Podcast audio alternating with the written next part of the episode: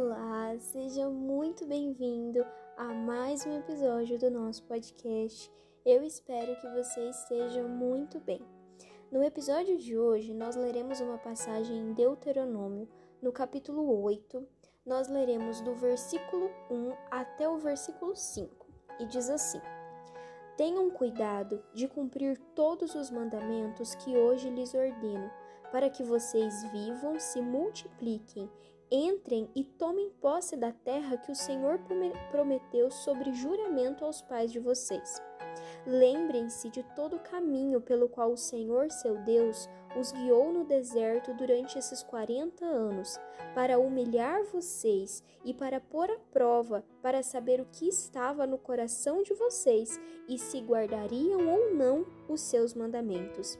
Ele humilhou vocês, ele os deixou passar fome e depois os sustentou com maná, que vocês não conheciam e que nem os pais de vocês conheciam, para que vocês compreendessem que o ser humano não viverá só de pão, mas de tudo que procede da boca de Deus. Durante esses 40 anos, as roupas que vocês usaram não envelheceram e os seus pés não ficaram inchados. Portanto, saibam em seu coração que, assim como um homem disciplina o seu filho, assim o Senhor teu Deus disciplina vocês. Amém? Essa é uma palavra muito forte, dita pelo próprio Deus para que Moisés passasse ao povo. Em Deuteronômio 8, nós vemos o discurso que Deus mandou que Moisés dissesse ao povo, e nós vemos uma coisa que as, uma característica de Deus que muitas vezes não nos é percebida ou que a gente muitas vezes não, não entende. Deus, ele nos prova. Deus, como, você, como nós lemos nessa passagem, ele provou o próprio povo que era o, pro, o povo judeu no deserto durante 40 anos. E no começo do versículo nós entendemos por que Deus fez isso.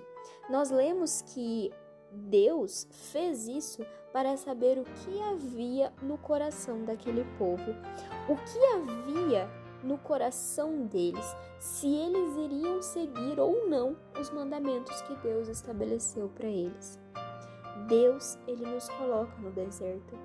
Deus muitas vezes nos humilha no sentido que nós passamos a entender que a nossa dependência é completamente dele. Nós vemos aqui que Deus ele sustentou o povo no deserto, mas ele manteve o povo no deserto. Nós vemos que ele não deixou que os sapatos do povo ficassem gastos, que os pés, por mais que eles andassem muito, não ficavam inchados, as roupas não ficavam gastas. Isso significa que Deus não dava motivo a essas pessoas para que elas reclamassem. Deus não dava motivo para que elas se irassem contra ele, mas Deus deixou que eles permanecessem no deserto pelo tempo que era necessário para que o coração deles entendesse e obedecesse os mandamentos de Deus. Em Lucas, nós vemos que quem guia o Senhor Jesus até o deserto é o Espírito Santo.